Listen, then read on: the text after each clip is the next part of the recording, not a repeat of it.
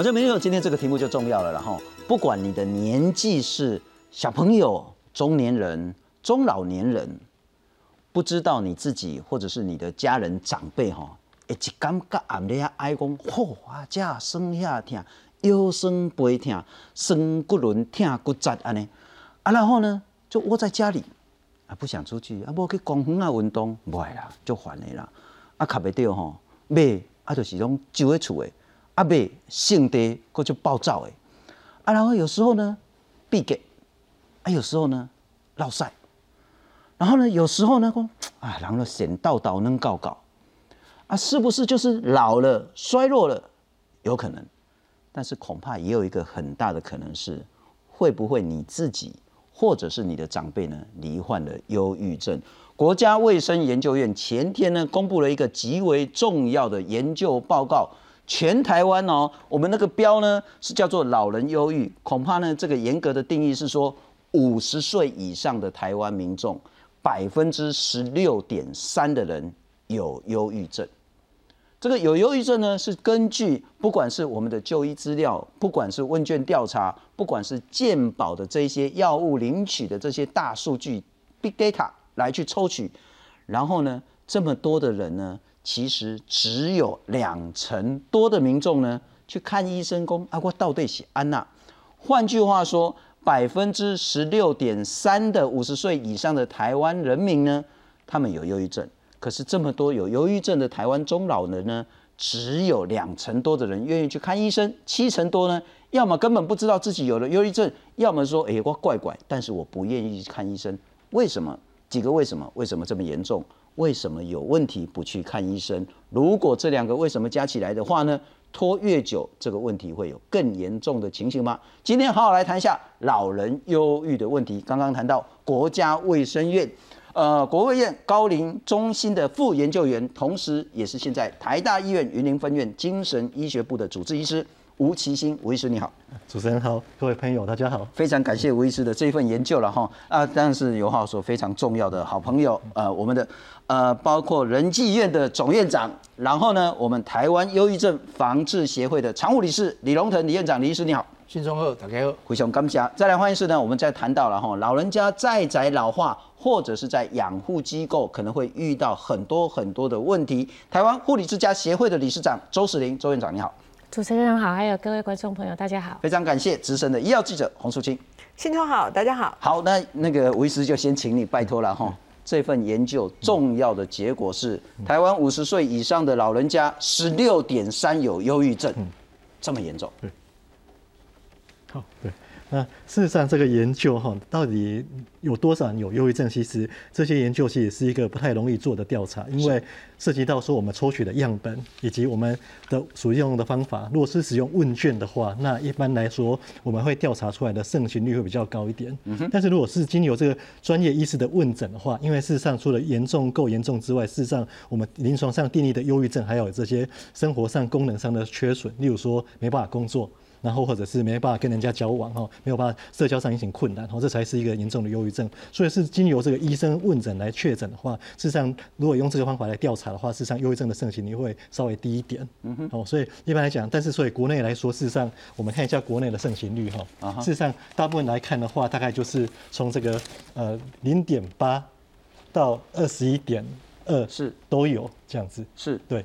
那主要的原因在于说，事实上，呃，因为过去很多调查其实调查全人口。那我们知道，我们看看这个，呃，左边这一个图哈，我们看看事实上，忧郁症盛行率，可以看不同的年龄层，事实上，忧郁症的盛行率是不一样的。越以台湾来说，越年轻，它的盛行率越低。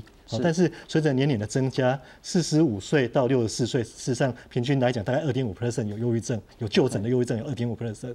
但是如果说是到六十五岁以上，是三点五 percent。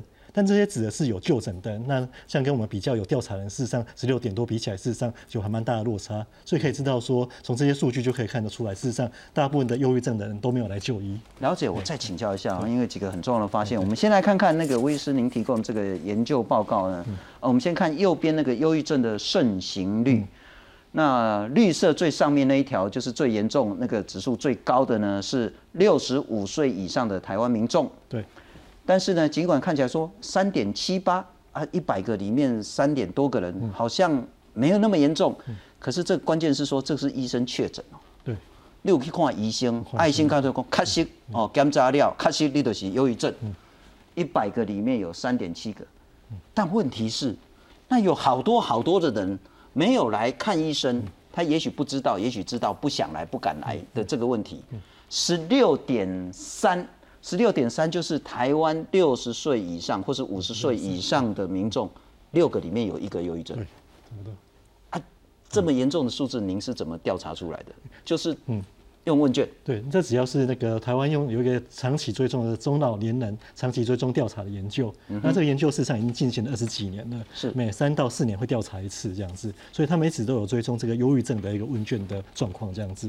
那这种忧郁症事实上过去有些研究跟临床忧郁症的诊断哦，事实上有做过这个心调度的的测验哈，事实上还可以，所以我们就拿这个问卷来看看说这个高于几分以上就有的忧郁症，我们用这个方法来去去预估说台湾到底有多少人有忧郁症的程度。好，那也就是说，透过长期的一个学术问卷调查，对，然后您还比对了相关的他也许就诊的记录，譬如讲他这个人常常去找李荣腾李院长，哎，如果我讲我忧郁的问题，我就跟他讲讲啊，我就是安尼神叨叨能告告。那有这个症状，就是成为一个量表的选项之一。对，那也许他领了其他的这些，也许是体重啊，也许是情绪的这些相关的这些药物，这也是量表之一。然后呢，这个大数据的交叉比对之后呢，我们得到一个数字是台湾五十岁以上的人，六个里面有一个是忧郁症。对。但这么高比例，其中呢只有极少部分的人来看医生。对，我们来看看这个数据，可能就会很严重了哈。百分之八十三的民众呢，高龄民众呢，其实呢，它是医疗可进性，什么意思呢？你行几波路，可能走路啊、骑摩托车啊、开车啦，五分钟、十分钟，你就可以到一个专业的加医的诊所、专业的地区的医院、专业的教学医院。那台北市可能超多教学医院的哈，到处都是医院诊所，所以你要看医生非常方便。这个叫做可进性百分之八十三，就红边呢，但是。刚刚谈到台湾六个五十岁以上的人呢，就有一个忧郁症。可是呢，这么多人里面呢，只有百分之二十七去看医生。那看了医生之后，不一定他要接受治疗。如果脑壳连贯不习惯不习要抵死否认，然后，所以呢，只有百分之十六接受治疗。啊，一个比较大的困境，治疗也不一定有效了。哦，就是治疗之后有效的只剩下百分之十一。好，先谈到就医率百分之二十七，一百个有忧郁症的人，只有二十七个人去看医生，关键卡在哪里？我觉得有之前有一些调查，绝大部分人是觉得没那么严重，或者觉得我没病，所以他们事实上不认为自己需要就医这样子。嗯哼，但是 但是有有些人是说我怕就医生觉得丢脸，还有很少部分的是觉得就医不够方便这样子。OK，对，呃，病视感，病视感对，为什么病视感会这么低？嗯。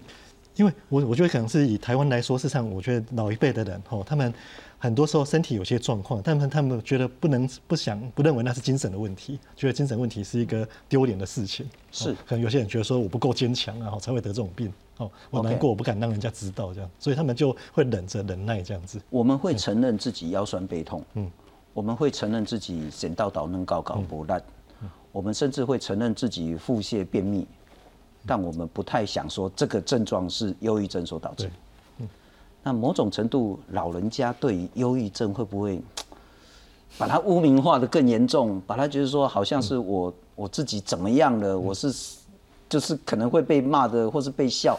那个问题是很很大的心结在老人家，还蛮多的。我们在我们精神科门诊哈，事实上大部分都已经克服这个难关才会来我们就医。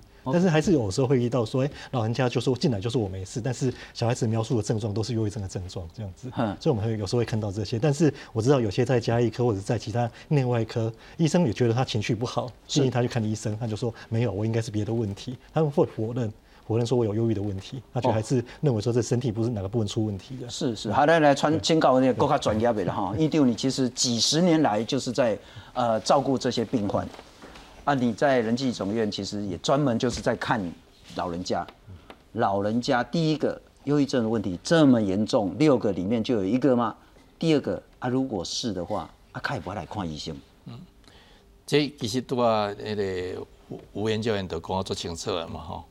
啊，你嘛看做清楚，第一是病视感呐，啊，你你知影这是毋是忧郁症无？吼？因为对你来讲，正正常人你来讲，忧郁症伊听无啊，你讲郁卒了吼，有加减嘛听有啦，郁卒了吸一杯啊，郁卒了嘿，啊是讲你呃心情无好吼，呃情绪较低落，啊到啊对迄个运活动真讨厌吼，真讨厌去做活动，安尼人。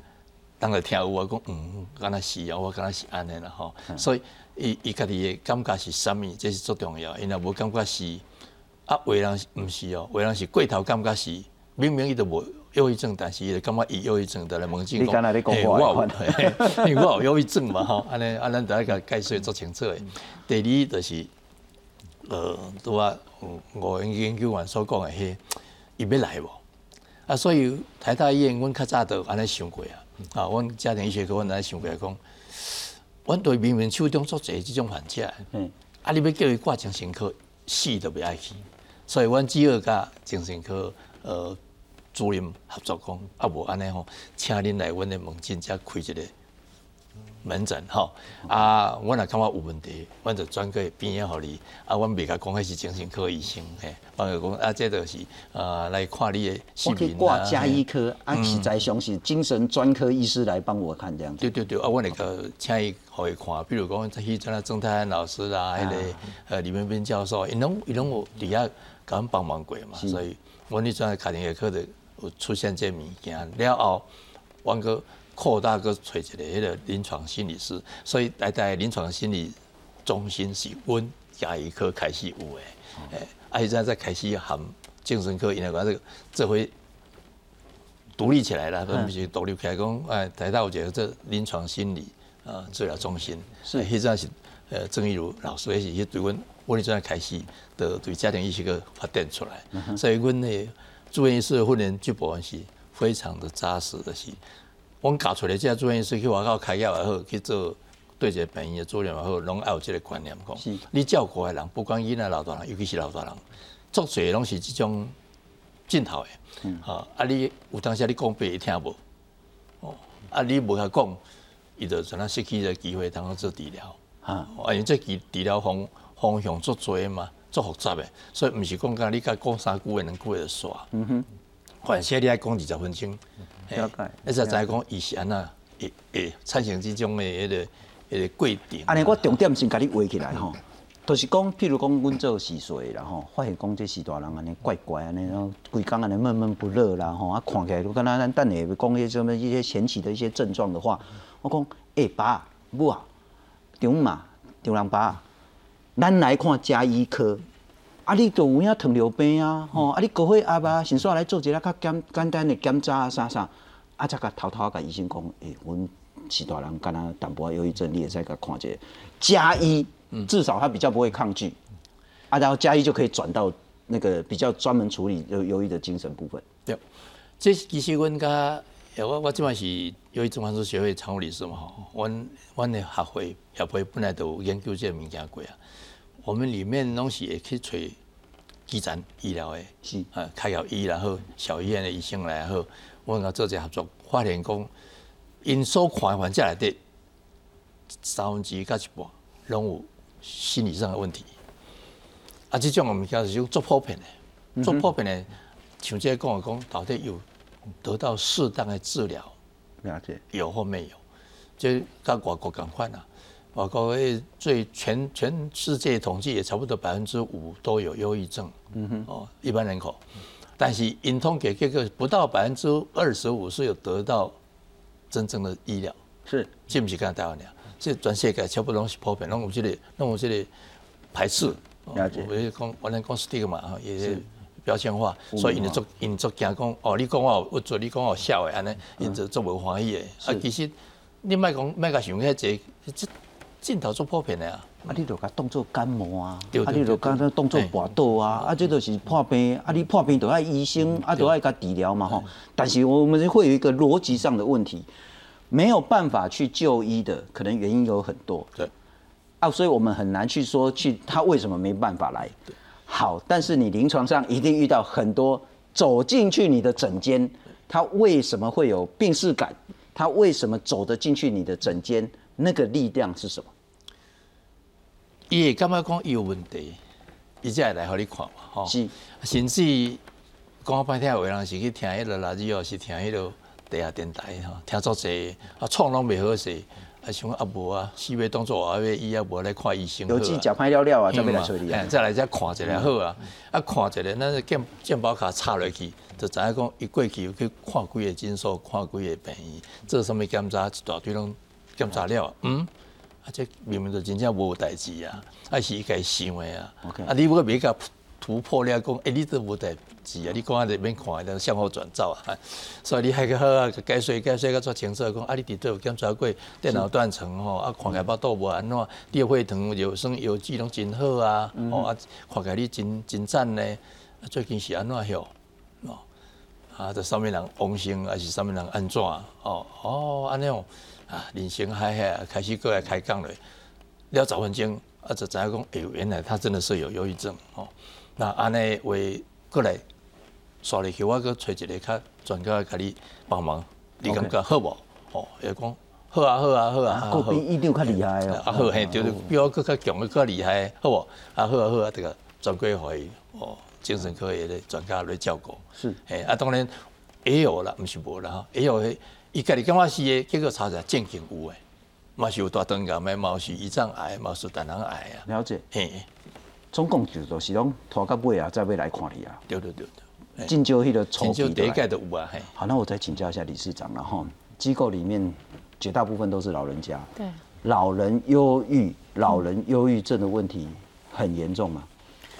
呃，机构的老人的忧郁症应该会比社区还要严重一点啦，哈，就是大概会高几个百分比这样子。那因为你没有跟家人相处在一起嘛，那刚刚刚刚那个李院长在讲，我会想到我们护理之家，有的时候刚送来，那我们情绪的问题，可能失智的问题，我觉得家属愿不愿意积极陪同，这个是很重要的，甚至于去就医啊。有我们有时候搞不清楚啊，哎，我们给家属说这个可能要去看，哦，那他我们说可能是看神经内科，哦，他还可以接受。那如果看精精神神科科，家属就说啊，没没没，你先找一块神经内科。哦，所以看看起来家属的支持也很重要，家属的观念也很重要。他如果不愿意积极的带这个长者去看精神科，他连可能后续要协助拿药，他都不愿意走进。我们护理之家旁边是布桃医院，布桃旁边是桃疗，他就会说你去布桃，你卖去桃疗，好。因为他怕他后面可能要去帮忙拿药，是要走进去桃园疗养院，他可能自己心里也觉得怪怪的，所以我觉得家属这一块的支持也是非常重要。的确，我们机构里面长者的百分比会比较高一点，因为你没跟家里相处看这。是大人吼，你敢有法度讲，诶，这个是大人怪怪的，敢有可能忧郁症，还是这个是大人啊，就是伊个性都是安尼，有办法从旁边的角度理解他表现的症状吗？旁边的角度，我们有我们的评鉴有规范，我们要去做老人忧郁量忧郁量表的测量，而且是每个月或者是每一季都必须要去测量。那包括我们呃可能一些像类似这种防治中心还是卫生局是。公部门，他就会要求我们一段时间就要缴什么量表，有一有一点像大范围的在调查，就是我们会去配合就有一点像我们做巴士量表，对忧郁也会有一个量表对，啊是不要拉阿拉量，那个表哦，他。就是会去问你很多的问题，嗯。然后甚至于比如说失眠呐、然后吃饭会不会吃不下啦，是。哦，然后你你要叫他参加活动，他都不要去参加、啊，OK，哎呀、然后就躲在房间里面呐、嗯哦，等等这一些，我们其实机构的忧郁症可能比较严重，但是我认为死亡率会比较低，因为因为是主要照顾者的狗一个安内啦，one by one，一起一个团队在照顾，很多人都共同在注意他的的问题嘛，所以呃，反而而且我们有很多活动会去带领，所以觉得在机构的现象虽然比较忧郁症比较严重一点，但是其实是还好。不过最近疫情哦的关系，让我们机构里面的老人其实更忧郁。从一开始的禁止探视，我们目前是预约探探视。刚刚我有跟你讲，可能来预约的是儿子、是女儿、是媳妇，但是你家里的孙子，他有可能已经一年两年没有看到，因为你不会把小孩带去预约说接被看阿公，接要看阿妈，所以呃，我觉得也蛮辛苦的啦。这一段时间，那更辛苦的还有一件事情是快筛。嗯，我我有跟你反映说，我们其实长者现在到现在已经好几个月了，一个礼拜要快筛两次。好，我我想我也想听听。龙果上面镜头也要快筛。对，那我们有去调查，就是在日本哦，他们是以锁住工作人员为主，因为病毒会从外面进去嘛。是。对，那老人其实已经看不到家人哈，或者是看不到孙子，已经很忧郁了。嗯。那你还要给他一个礼拜快筛两次？那最近我们有一直在跟 CDC 反映啊，哈，就能不能够就是没有问题的区域，或者是或者是是。就是你有问题的也没关系，你缩减次数，然后比较严重的你才一个礼拜两次。我那个老人其实看到护士拿快塞，眼泪就开始掉了，因为他退化嘛，他就觉得你这样子弄我不舒服。所以这件事情我们也想说，看能不能够有个改变。不过这也给那个指挥中心做重要的参考，然后如果疫情稍微放缓，或者是说我们的这些养护机构做的管制还蛮不错的情况下。也不是说全部都放，它可以适度的，或是依照比例的。譬如说，你有接触到其他的家人，或是你的风险比较高的，或是你其实也都没有接触到别人，然后其实可以放宽或者是放多一点点这些门槛的这部分，让老人家快乐一点。不离狗，你太多功德几点嘛哈？第一点，在机构里面，其实最希望应该就是看到家人。对，那家人还要分哦。我让阿公阿妈，我不一定想看儿子媳妇，我不一定想看女儿女婿。我想爱看我的金孙，对，查波查奥拢是金孙啊，呢。那但是现在因为疫情的话，小朋友几乎不可能进到养护机构里面去，对，所以老人家那个情绪的压力就会更大一点点。对，现在活动也都停摆，以前社区的团体会进去，那现在团体不能进来，因为要快筛啊，每一个都要筛才可以进去，谁要配合你？是，所以现在很多社区团体都进不去我们的这种护理之家的机构里面。是，对，所以应该更犹豫啊。问题会更严重啊！那苏清你安那看？目前威斯的研究来讲，上少六个一个，哪个一个就严重的呢。其实如果把年纪再往上调一些啊，它的盛行率可能更高。因为我之前看过一些调查，甚至说如果你六十五岁以上，更是更长，可能是三个里面有一个。所以事实上，这个盛行率我还没有很讶异。那最最重要一个部分是，我觉得。我们我印象很深刻，其实大概是二十年前那个时候开始啊，刚好我们那个时候在医疗报道是忧郁症防治协会开始很很用力的在告诉大家什么是忧郁症，然后希望大家认识忧郁症。所以有某个年代的族群是很清楚忧郁症的，因为那个时候我们大力的高山就是心理感冒了啊，其实这就是怎样你要求救。可是问题在这个之前的这一群人，他们对于忧郁症的。定位可能还是很古代的。第一个，就像刚才医生讲，我们甚至有时候要力劝长者去就医的时候，你有没有发现现在很多的医院的门诊，精神科不叫精神科，叫身心科。因为身心科就告诉你啊，就是生理心理的疾病这样。所以第一个，他们有个年代的人，他对于忧郁症，他没有赶得上那个我们在宣导的那一阵子，所以认知是不一样。第二个是，刚好这个年代的人，当他跨到年长的呃老龄族群的时候，他会发现一件事情，常常把。老龄的时候，老化的现象跟忧郁的现象混在一起。因为一个年轻人每天觉得累得要死，不想出门，你一定觉得他怪怪的。可是当你是一个六十五岁或更年长的，他就会觉得啊，这就老了啊。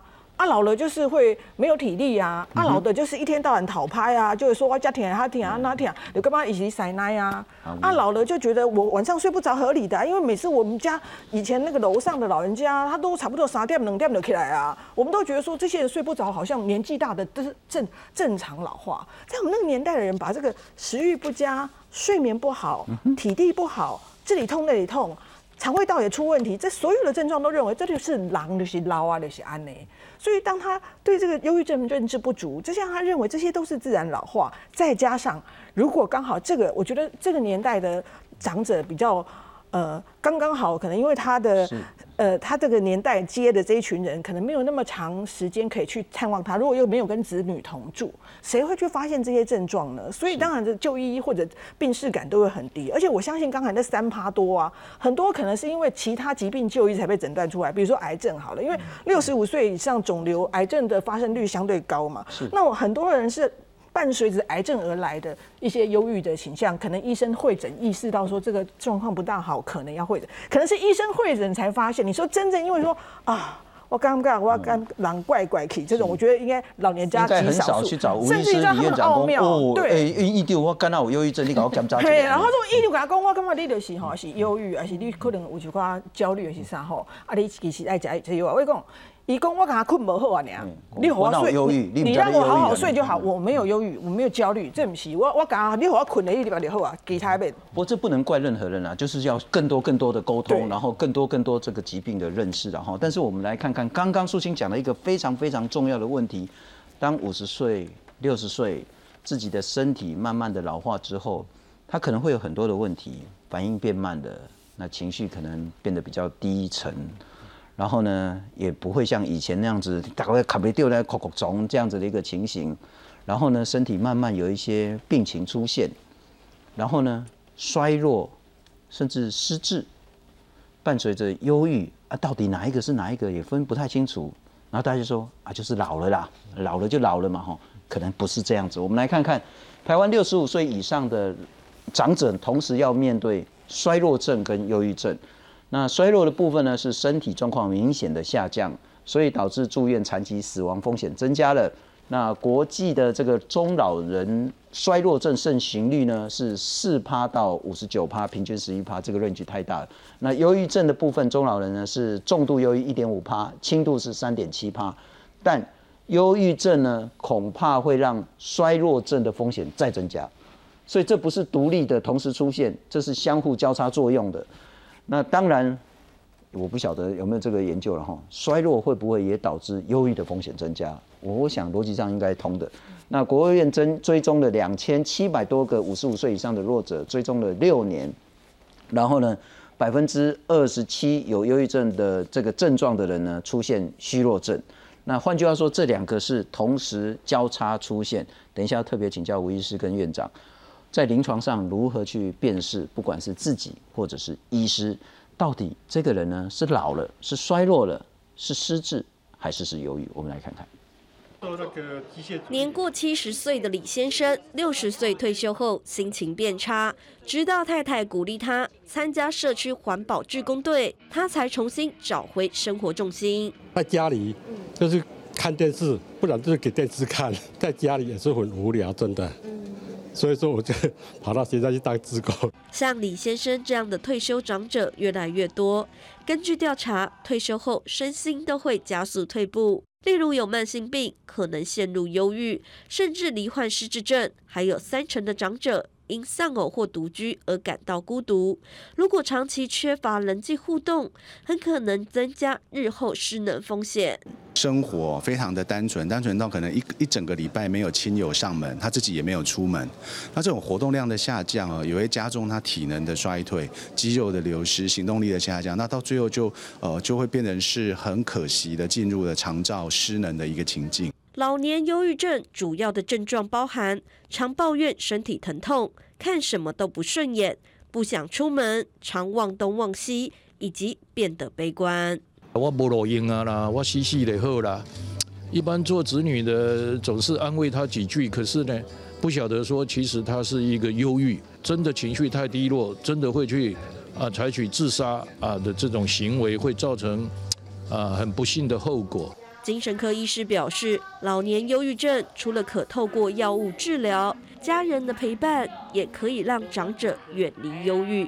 记者综合报道。啊，吴医师就是两个非常非常重要的问题。第一个是日常表现是什么？我们刚谈到说，很可能是身体上的一些情形。那那个情形如何分辨？是说啊，就真的是比较老了，反应比较慢，或者是身体在衰退当中，还是是忧郁症？我们来看看日常表现，这真的很难分辨的。比如讲失眠，啊，就这人拢失眠的啊，吼，啊，这个囡仔嘛咧失眠了吼。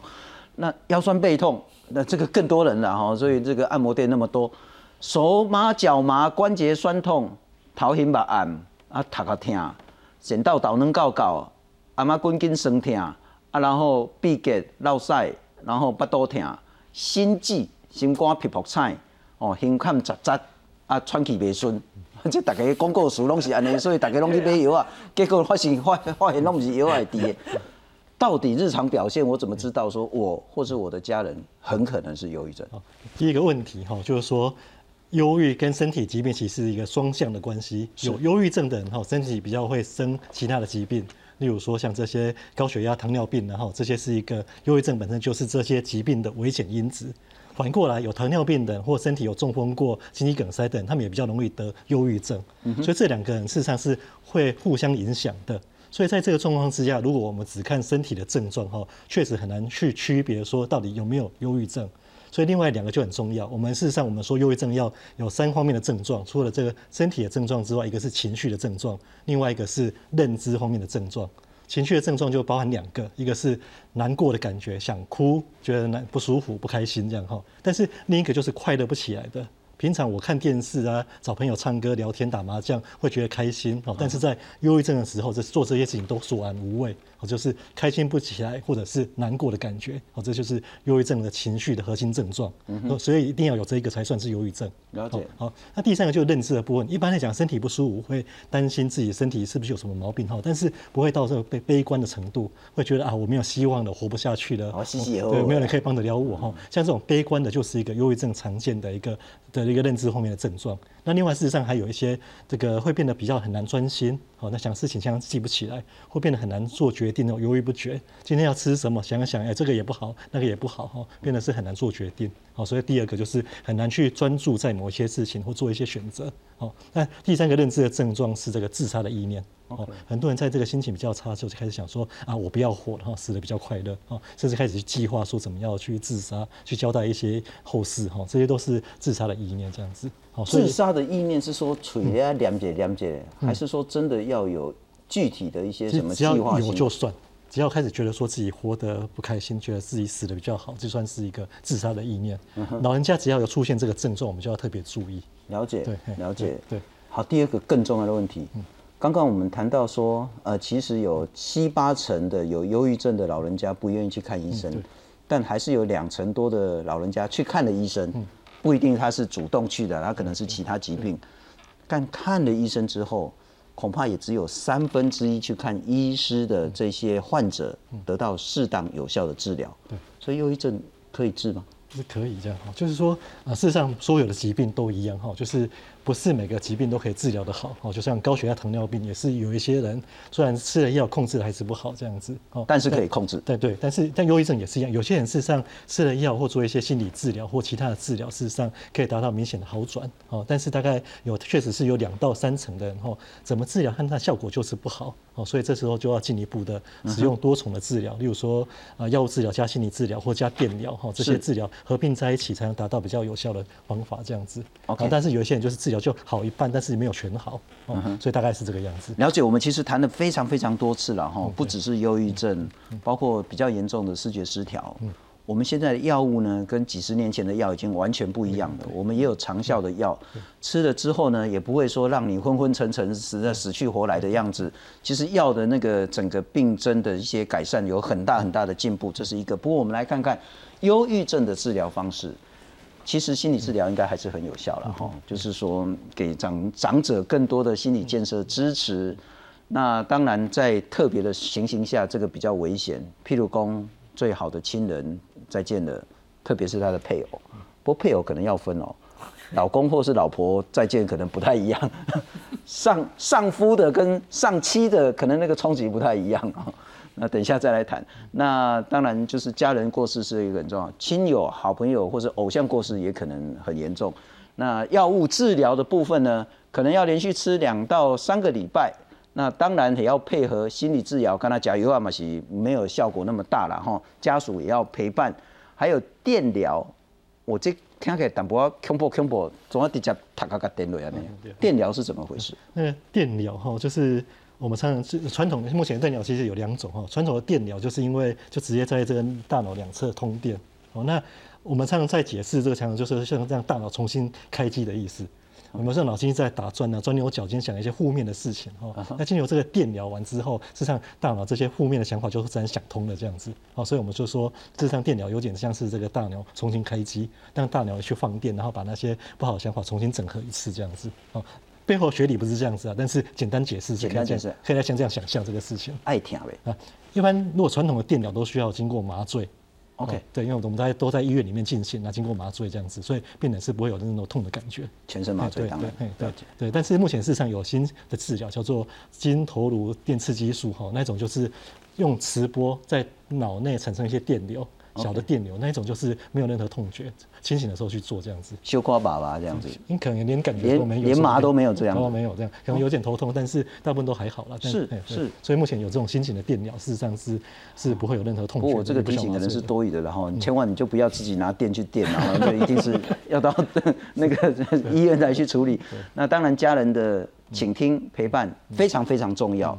那刚刚那个理事长也谈到，在机构里面现在这一块真的很缺乏，家人要进到养护机构不容易。那还有快筛的问题，也请那指挥中心参考了哈。运动，运动我刚刚就处理，运动恐怕是一个非常有效的药物。那个，我觉得如果真正在已经在这个忧郁症的时候，你要叫他运动也很难没办法。那但运动可以用来这个，在这个预防或者是说已经比较好的时候，用来加速这个治疗的效果是可以的。但是在忧郁症比较严重的时候，事实上是很困难的。OK，哦所以我觉得很多人在想象什么是忧郁症，想象那种感冒的感觉哈。除了咳嗽、流鼻水这个除外之外，没有这些症状哈，那种身体那种疲累的感觉哈，就像是忧郁症的感觉。了解。就觉得累，没有活力，什么事情都不起劲，嗯哼。那就是像忧郁症的感觉。哦，那那我这样理解这个问题，就是说，也许你在那个稍微年轻的时候，你就要培养好的运动习惯，对，嗯，你就可以比较预防自己在中老年之后发生忧郁症的情形。那发生的初期运动当然也可以有效的帮助，可是当真正忧郁症比较严重发作的时候，黑不好很。困难的，对，做不来这样啊，你都要靠医生啊对对对，啊，医生给你治疗了啊，你就是还要再回来做运动，那个才会比较好的一个痊愈。好，我再请教一下院长了哈。好，第一个安那治疗这上重要，食药啊，会怎啊？我本来就咧神告告啊，啊，结果食药啊，怎啊死死混混去？吃药有用吗？副作用是什么？怎么治疗？第一个是讲，你要确定迄是毋是忧郁症啦。啊当然啦吼不使我袂食药啊袂使杀了的药就接落去。啊，呃，睡眠的问题，通常我会甲因解释讲，你是对自己的睡眠出问题，要困有问题，还是讲做浅眠的，还是讲做到做梦的吼，哦，咱讲 REM 的较侪吼，快速动眼期的较侪，还是讲做到醒起来吼。呃，根据无共款的迄个周期中央发生问题来甲伊解决，甲做处理。啊，当然药药啊毋是万能的，你爱先先甲患者讲清最清楚的吼。如果你要确定讲有即个毛病，爱先讲好，药啊毋是万能的，不是百分之百可以帮你，是还是要靠你自己，靠你家己，靠你厝的人哦。所以拄仔咧讲迄运动，行路就好啊，吼、然后你若要学我要走运动场十年，哦，嘛是会使啊。我七十岁就会使走啊，是安尼五十岁袂使走咧。哦，你用走，我用行啊嘛会使啊慢慢是会使啊，吼，爸爸笑，卖把钱的就好啊，哦，啊，逐个哪跋哪哪开讲安尼，啊，无就唱歌啊，你若无无想要跋我笑，惊跋叫就唱歌啊，唱歌你要唱台语、国语、英语、日语拢有啊。吼你头拄讲你咧看诊的时阵，你对，我看见人我咧讲马就放我？听啊，所以外口的人讲，哎，奇怪，你哪教人唱歌啊？嘿，我讲，我发现讲，哎，都有足的人，所以教伊安尼唱歌啊，哎，就是安尼啊。所以，伊你甲伊讲的中间，伊听有，有阵时听有就讲啊，哦，互你讲讲，我就好一半吼。哦，甚至讲我啊无卖食药，啊试看卖，我讲好啊。啊，准若是无效，治无效，我当然我来请专家来协助吼。你不不然应应经啦吼。咱台湾的迄个健保这么好，到处拢有精神科医生可以可以去去呃合作就医啊。啊，所以你免惊讲伫台湾找无即种呃呃是经专家来甲伊合作，是绝绝对会使啊。是是是，不过我请教一下理事长了哈。这两天我们就看到一个新闻，那我觉得也不一定要专门讨论那个新闻然后就是找辣妹到养护机构里面，那大家见仁见智的啊，不太一样。但我想问的是说，某种程度呢，在机构里面，其实老人家都比较衰弱了，嗯，那他也需要一些社交、一些群体，甚至那大家比有比较好的一些互动的方式，怎么样做了哈？才可以比较好的，不管是陪伴也好，让他有一些心理上比较好的建设，甚至让他原本那种比较忧郁的情绪变得比较阳光一点。你在机构里面你是安哪做啊？刚刚有讲，我们机构现在活动都变得都是工作人员在带啊，团体进不去，所以你刚刚说的那个新闻，我觉得那几个穿比基尼的女生应该是被快塞了，她愿意被快塞，她才进去带活动啊！哈，我是我觉得我们可以正向思考这件事情，就是说，也许。呃，有一点过头，可能现场太嗨了哈，有一点玩过头这样。如果说换一种思考方式，她是穿着外套表演结束，给老人一个拥抱，哎，那不一样啊。我刚刚有跟你说哈，老人上我们刚刚讲在讲上妻上夫之后，如果今天他不是像我们在机构，他跟人是没有 touch 的，是没有 touch 的，他可能很很很希望被拥抱，但是没有人 touch 他了。所以这这，我觉得正向思考去看这件事情。那在机构的老人是比较幸福的，因为有工作人员轮班在照顾嘛。好，那他会也许服务员家阿公就抱着，好放假好几天哦，没有看到你哦。对，但是在家里的在宅的那一块，在宅那一块的老人忧郁症可能要注意。对，那一块可能。如果家属今天是很忽视、是很漠视这个老人的，那也没有人那个可能现在长照二点零服务员会进去，服务员如果被训练的不够，他也没有办法去意识到说这个老人可能忧郁症了，要带去就医。对，但是他可能呃会。毕竟还是一个服务，一个一个外人进来，然后也也是有一个作伴，也是一个伴这样子。但是如果把它训练好一点，也许在这一块我们可以做得更好。所以我认为比较要注意的还是在在的老人忧郁症的那一块。所以你也会建议说，照顾长者啊，或是一个礼拜回去看一次的这些晚辈们呢，看完时阵除了问个好之外呢？啊，手甲换的、摸的、看的吼，啊，那伊若要互你揽，你就甲揽；啊，伊若无要互你揽，你也免甲勉强揽，无可能咱咧甲食豆腐的安尼啦吼。对对呀，对，那个影片是你情我愿的，我们看的是这样，老人很嗨呀，不是吗？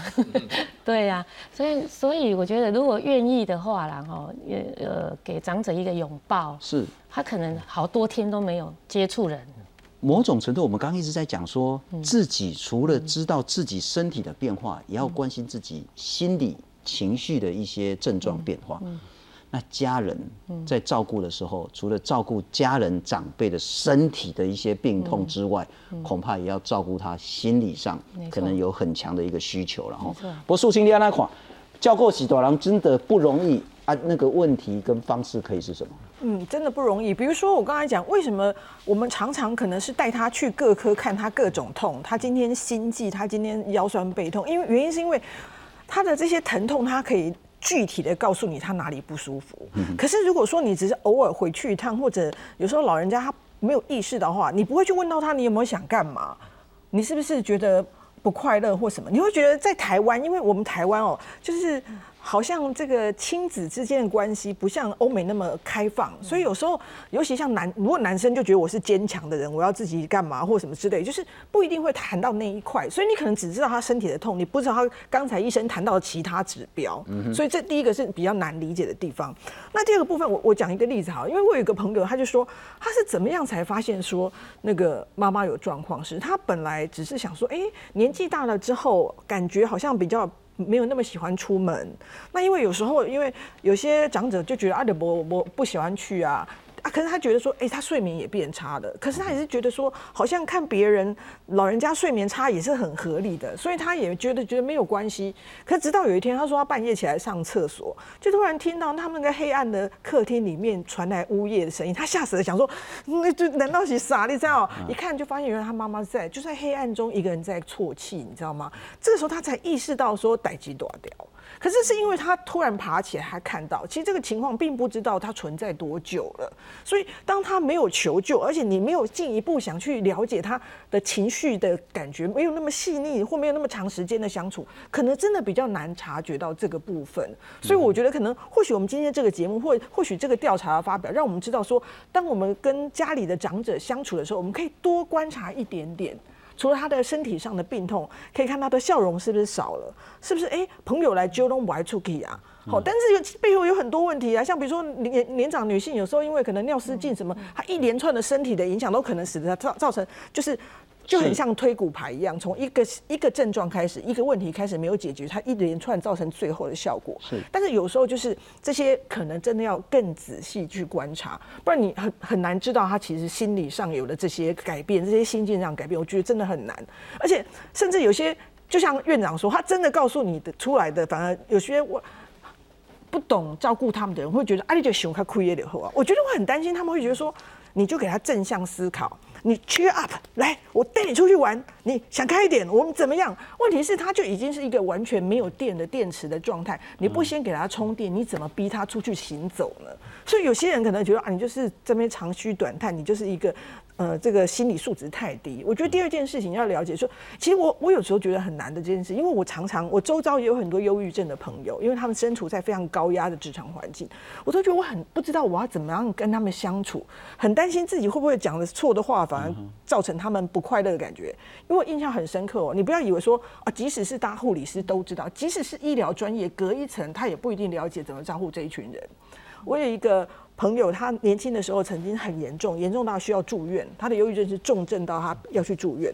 他住院的时候啊，有时候你真的很难理解。他说：“你可能起床莫名其妙就在那边哭，你就不知道为什么，你就是就是想哭。”你知道他说那个时候印象好深刻，有一个照顾人说：“你们这就是太好命，想太多才会这样。像我们都没有时间想这些。”你想想看呢？对，就是说。所以有时候真的是隔一个科别或不是那么专精的，他都甚至不知道怎么样去处理。所以我觉得第一个就是身为子女，或者我们就要考考虑说，除了身体上的变化，这些情绪上或医生刚才讲这些认知上的转变，稍微再留意一些些。第二个事情真的不要只会说啊正向思考，我带你出去玩，我帮你旅行，好不好？我们来定去过。如果这些他真的都不动的时候，就要考虑这是看医生的时间点了。带不动的时候。好，那就一个很关键关键的问题。刚刚苏金讲到说，当你的长辈或是自己陷入一个忧郁的情形下，你说 cheer up，我找你来剃头哦，你可以运动。其实有时候那其实是火上加油了哈。但当他没电的时候，什么方法可以让他稍微充点电？看医生当然是一个重要的，但是呢，能否出门去看医生，那又是一个困难。我们来看看有没有其他的方法。在做什么？在家无聊啊，我都都是做这个。利用树叶等材料剪贴作画。罹患忧郁症的陈林桂凤阿妈，之前因为疫情影响，不能前往西松日照中心，她就在家持续拼贴。日照中心也用线上视讯帮长辈出功课，维持他们的身心状态。物理治疗、职能治疗师直接在线上，那长辈们他们可以直接在家家中线上做运动。那第二个我们会出回家作业，对我们希望他们可以在家里就是有一些还是持续维持一些生活的，或者是算术啦、呃作画啦、绘画等等的功能。除了静态活动之外，长辈们一起运动、跳舞等动态活动，不只能增加肌耐力、降低摔倒的风险，也能保持好心情。因为跟大家一起运动。那其实大家的这个竞争性，或者是大家的这个互相的鼓励的啊自信心就会更强。那他的活动的这个能量会比他个人一个人的时候会更好。有些家属在长辈年纪大了之后，担心他们受伤，所以什么都不敢让他们动手，结果反而退化的更快。民间照护团体认为，扫地、晒衣服等家事，尽量让老人家自己来，都能帮助减缓退化。别人啥子含食饭嘛袂晓。哦，那会晓食饭过安尼啥着？安尼赢人一半。把生活每一个部分都当做他福建的一部分。面对高龄忧郁，不只需要动态、静态的活动，还需要更多的人际互动，才能维护长辈的身心健康。记者综合报道。好，胡医师就是很关键的问题，如何让陷入忧郁的长者，不管是自己或是他人，让他可以充点电，有效可行的方法是什么？因为其实刚刚讲到说，事实上很多忧郁症的人他并没有这些病逝感，不觉得自己忧郁哈，所以他们往往会有很多身体的抱怨，睡不着觉，吃不下饭。事实上，这就是带他来看医生一个很有效的方法。哎，对，那通常我的经验哈是这种以身体状况为主的个案。劝他们吃药，事实上效果是比较好的，因为我觉得身体的问题，我就是靠吃药来解决。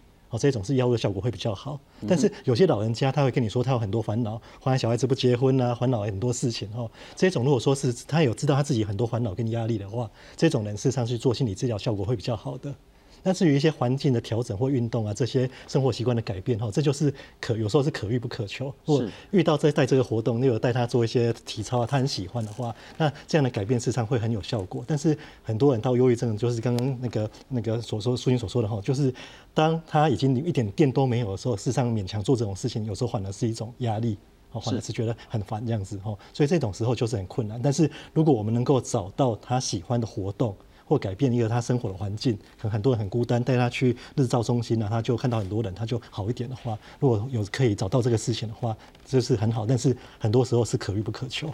刚您谈到说身体上的一些症状哈，我直接能想到的就是那个失眠这件事。失眠对。所以如果不先都不谈什么忧郁啦、精神疾病啦、任何的什么慢性病啦。如果长者也许是连续几个礼拜、几个月失眠的话，就拜托赶快去看医生。至少你先解决自己失眠的问题。对，那让让医生来用专业的方式看你有没有其他的症状，这样子。其实失眠是一个劝长者来看精神神经科或精神科一个很好的理由。啊对，失眠也可以看加医。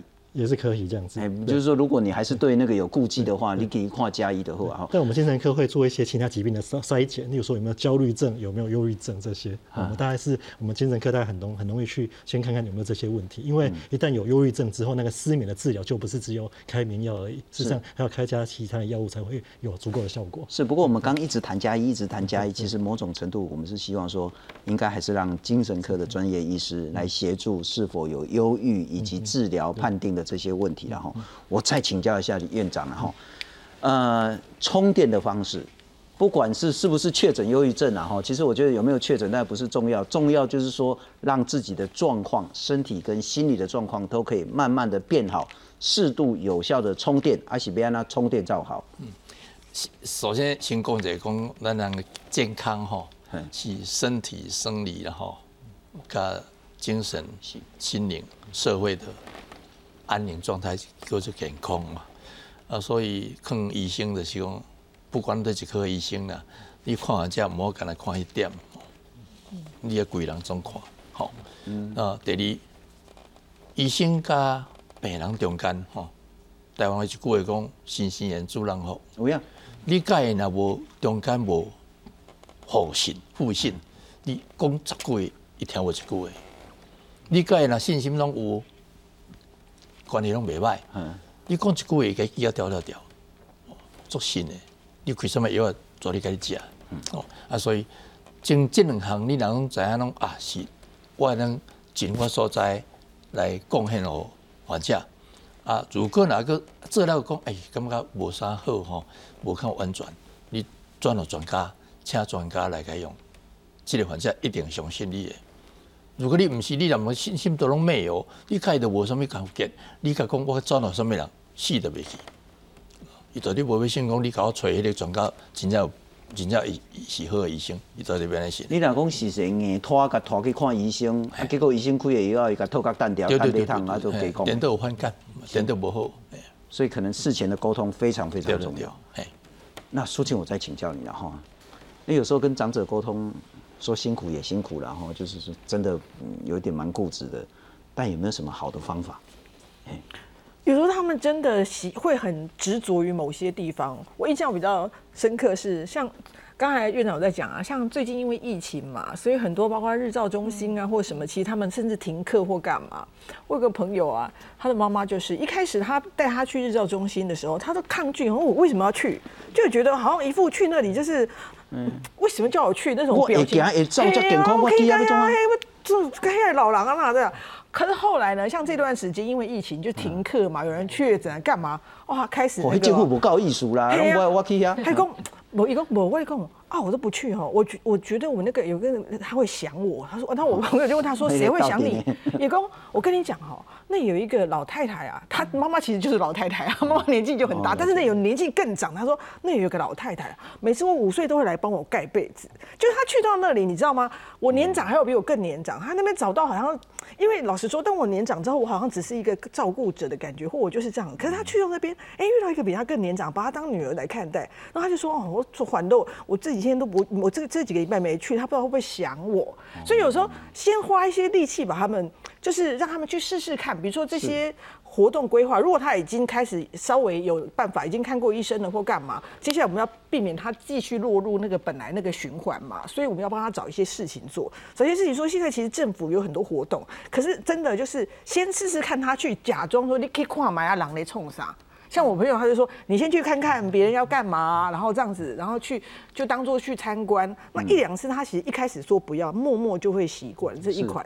那第二个就是，我有一个朋友，就是他他会给他一个功能，就是说，像刚才我们在那个影片里面有讲说，你不要觉得啊，怕他跌倒，怕他看什么什么事都不要做。他有时候说，就是留就是留一些留一些事情给他做。去的时候，我就要喜欢吃你煮的什么哪一个东西。就是明明其实也没有很想吃，但是每次都要跟他说哦，我觉得我好想吃你煮的某一道东西，让他觉得哦，我好棒，我有用途，然后我这个时候去很认真的、很认真去煮给你吃。就是你这样子让他觉得，咦我我好像是一个有功能、有作用，然后你们好需要我。第二个就是他去参加这些，试试看现在规规划的活动可不可以参加，从这些慢慢着手。因为不是每个人都有朋友，你知道，尤其是男生。我跟你讲，男生年纪大了，退休在家哈，有时候你会发现他不像女生结构的那些社交圈那么集中，你要帮他。